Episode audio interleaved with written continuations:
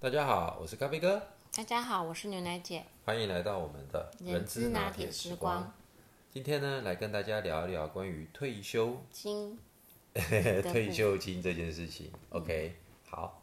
就是很多时候有同仁就问我啊，说：“诶，我退休的时候到底可以领到什么样的钱？”那我想肯定这些都是有一点资历的同事了，对不对？对。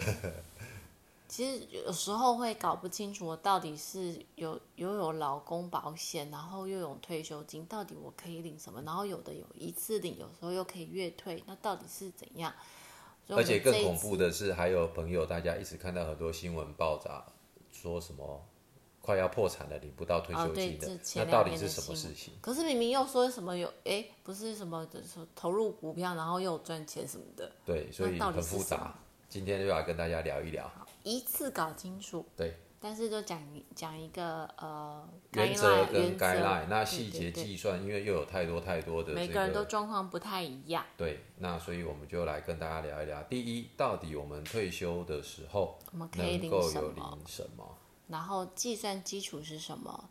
那再来就是提拨的方式。那我们边说边举例子，让大家会更明白一点。对，好。好，那其实我们退休的时候有两笔钱。一个是劳工保险，对，那劳工保险其实之后就会就是它其实就是老年给付啦，对，它就是这是这是一块，那第二块呢是劳工退休金，好，所以是有两笔钱的部分，对，那我们现在先说劳工保险，嗯，那劳工保险呢，它是依据你的薪资的部分，它有一个劳保集聚，对，那现在目前最高的劳保。的投保薪资是四万五千八，对，也就是说，如果你今天月薪是八万块，那可是呃，公司帮你保就是四万五千八，就是最高的了。对，好，那在这四万五千八里面呢，那所以我们每个月呢会有自提跟呃呃不是自提啊，对不起，呃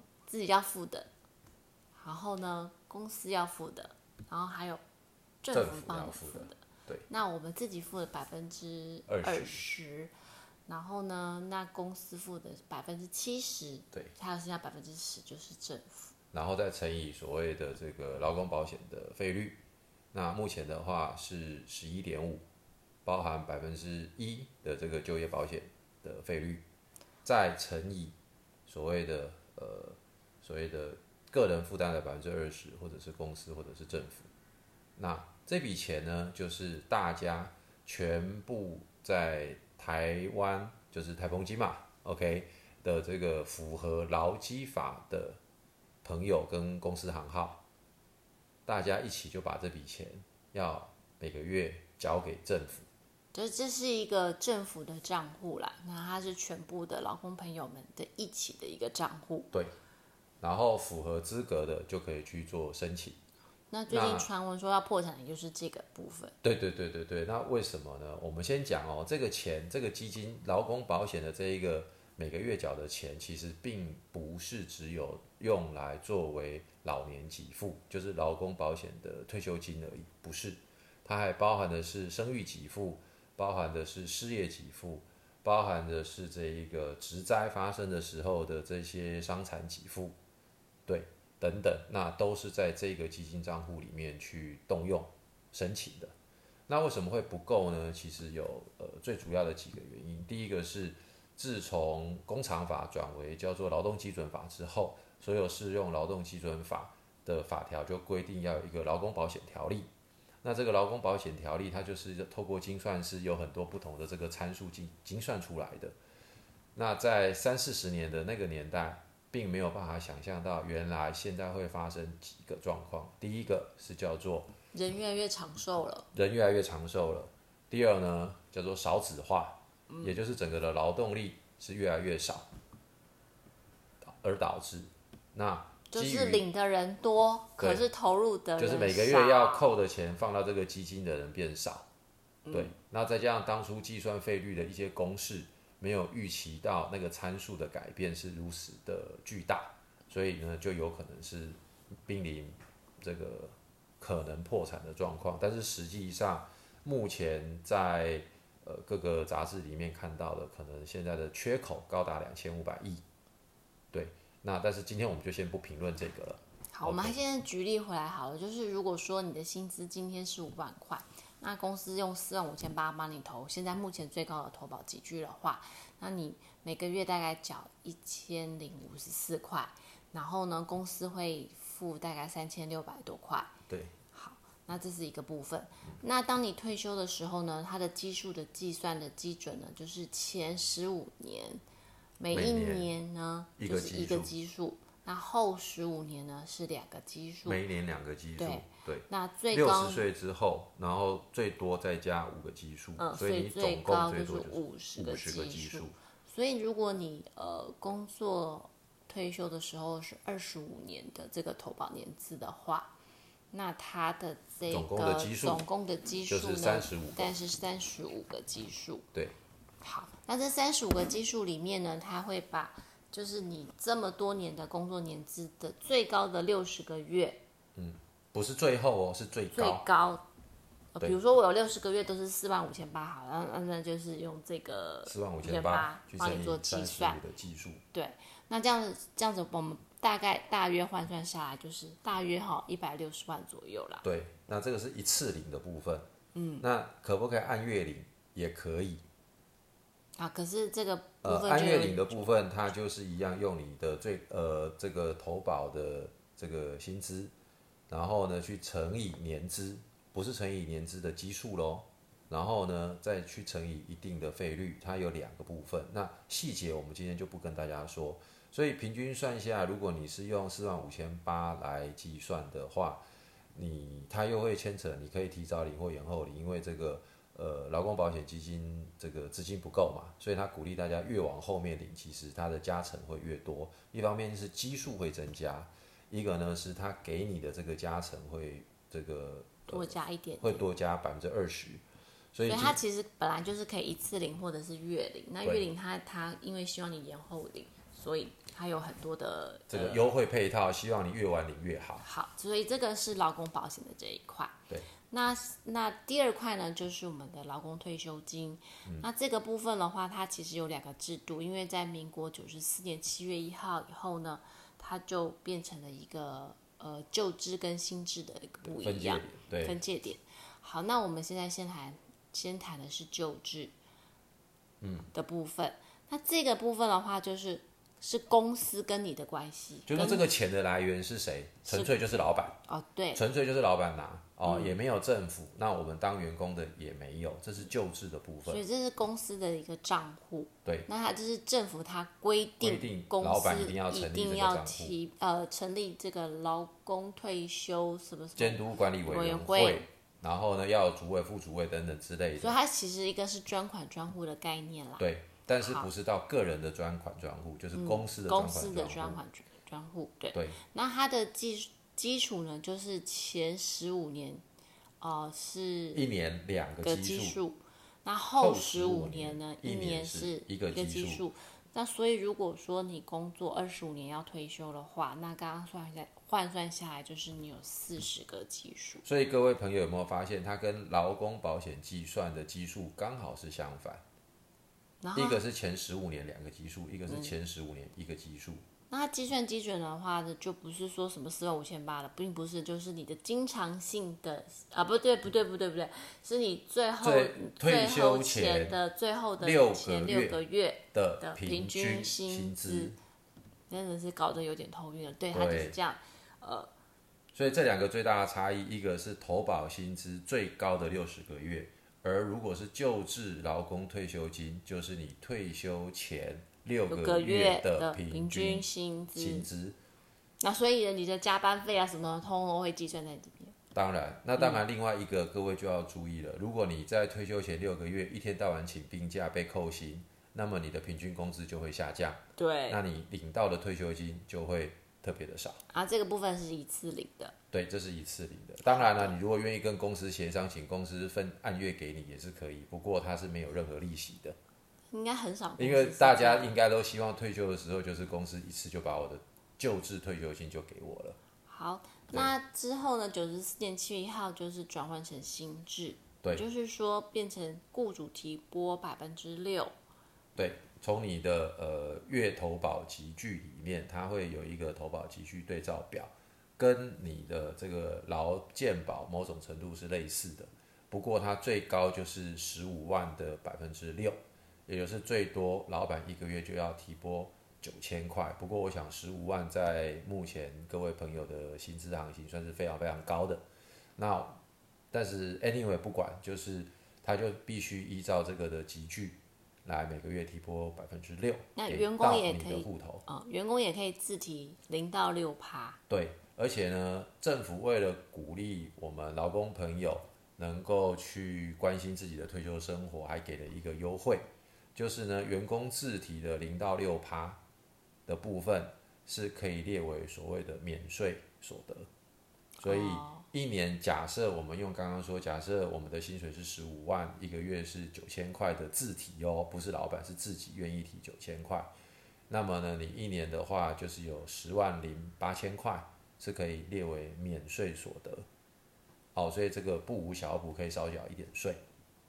OK，好，那呃，刚刚提完了这些东西之后，其实还有一个关键就是，呃，有些朋友们会问，为什么政府要把这个劳工退休金从旧制变成是新制？其实各位朋友想一想，旧制它的退休请领条件资格基本上有三个，第一个就是在一家公司连续服务二十五年，满二十五年，中间不能间断哦，或者是五十五岁十五年，嗯，或者是我已经满六六十岁。那各位想一想，领最多的肯定就是连续工作满二十五年。但是因为其实我们台湾的中小企业的平均寿命大概就是就是八九年、十十年左右左。右，所以可能待待进基金公司也不会有二十五年，对，那会断掉会断掉。对，那还有另外一个重点就是，呃，即使我们在一家公司可能是四十岁或五十岁进去服务，到六十岁我可以自行退休的时候，我也就不过能够领个十年哦，二十个基数。那薪水如果又不高，大概也没有多少钱。可是以我们的平均余命，现在大概是七十二岁到七十八岁，男性女性不一样。我们退休之后还有十几二十年要过，那只有这不到一百万或一百多万的退休金，其实第一不见得领得到，第二就算领得到也不多。第三，在以前那个年代，有很多的中小企业其实经营很辛苦，所以也都没有每个月按照规定去提缴这个所谓的旧制的劳工退休金，哦，等等等等这些因素，所以他就参照了欧美的很多的这个退休金制度之后，经过很多的呃立立委协商等等，哦，这个我们就不说了，所以就变成叫做呃确定提拨制，就是呢提拨到员工的个人户头，每个月就是百分之六的这个投保薪资的部分。那旧制跟新制比较的话，其实旧制会比较多，多一点但是不见得吃得到。嗯，哦，因为各位想一想，我们不管是前十五年一年两个基数，或后十五年一年一个基数，也就是我们简单来说，我每服务满一年，假设我符合退休资格，我每服务满一年，公司就要给我一个月或者是两个月的退休金。可是如果是新制的话呢，因为是百分之六，那一年是十二个月，所以等于是只有百分之七十二，所以是不到一个月，就零点七零点七二个月跟。一的基数差差异就在这里了。对，，那甚至于如果是前十五年，一年是两个基数，那么就是两个月跟零点七二个月的差异，嗯，就等于差到一点二八个月了。那真的差蛮哦多，那但是因为旧制是看得到，不见得吃得到，嗯，可是新制是一定拿得到，因为是你自己因为你是你自己个人的账户的部分。对对对，所以有这些差别，所以各位朋友只需要简单记得两个部分就好。第一个叫做可能会破产的，叫做劳工保险的老年给给付付；另外一个是那它可以分为一的退休次领跟月领。对，那另外一个就是只有老板出钱的，叫做劳劳工工退休休金，它有旧又分制为旧制跟跟新制制。。但是新制它又鼓励员工可以自己提拨零到六趴，然后呢，而且自提的部分又可以享有免税的优惠。那新制也是一次领，呃，新制的话，它就一样有一些条件可以让你是自己呃愿意一次领，或者是按月来领。哦。但是呢，它的好处跟坏处是这样，好处呢是，因为它有保证最低收益，就是当地银行的两年期定存。嗯。那以现在呃二零二一年来看，它的最低的两年期定存大概是零点七八七八左右五八百分比。嗯。哦。但是呢，因为各位都知道，就是在股市不好的时候，各位就会常常听到有什么国发基金啊，有什么劳退基金啊，什么东西进去进场。所以呢，以过去这几年来讲的话，平均的投资报酬率，以咖啡哥来讲，大概呃有几年是负的没有错，但是最近这几年大概都是在一到五趴，甚至于还有呃六点多趴的投资报酬率，而且它是每一年每年滚进去的，还不错。所以好处第一个是在这个部分，对对对。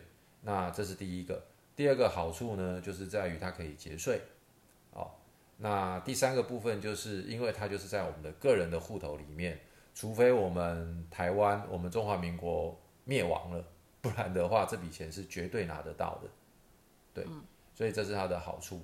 那坏处就是刚刚说的，这个叫做呃所得替代率，之前是一年两个基数或一年一个基数，现在一年大概只有零点七二个基数。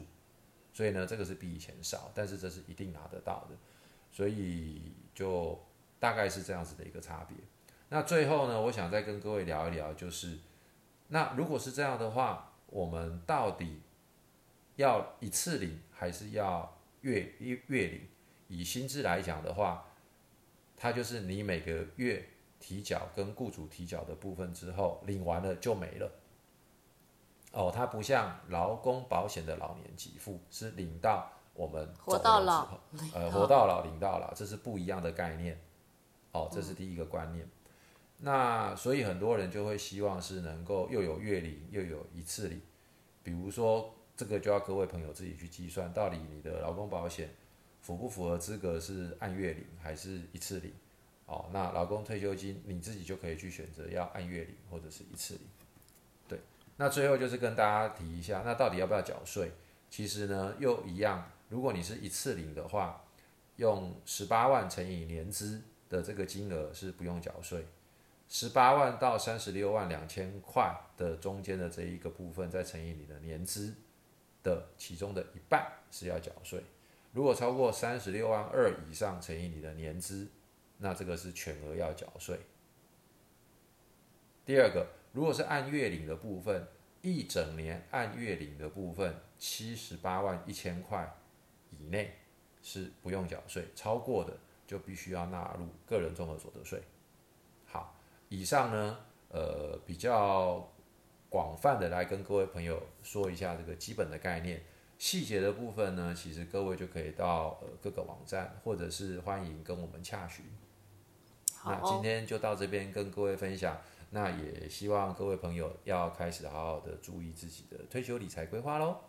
好，谢谢，拜拜，拜拜。